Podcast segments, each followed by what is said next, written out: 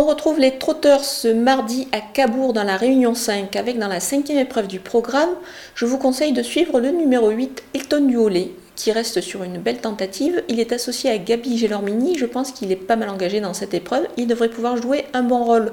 Je lui associe pour un couplet gagnant placé son compagnon d'écurie, le numéro 11 Hooker, qui est l'autre représentant de Laurent Verva. Dans cette épreuve, il trouve également de belles conditions. Ces deux éléments sont indissociables. Je pense que vous pouvez les suivre en grande confiance.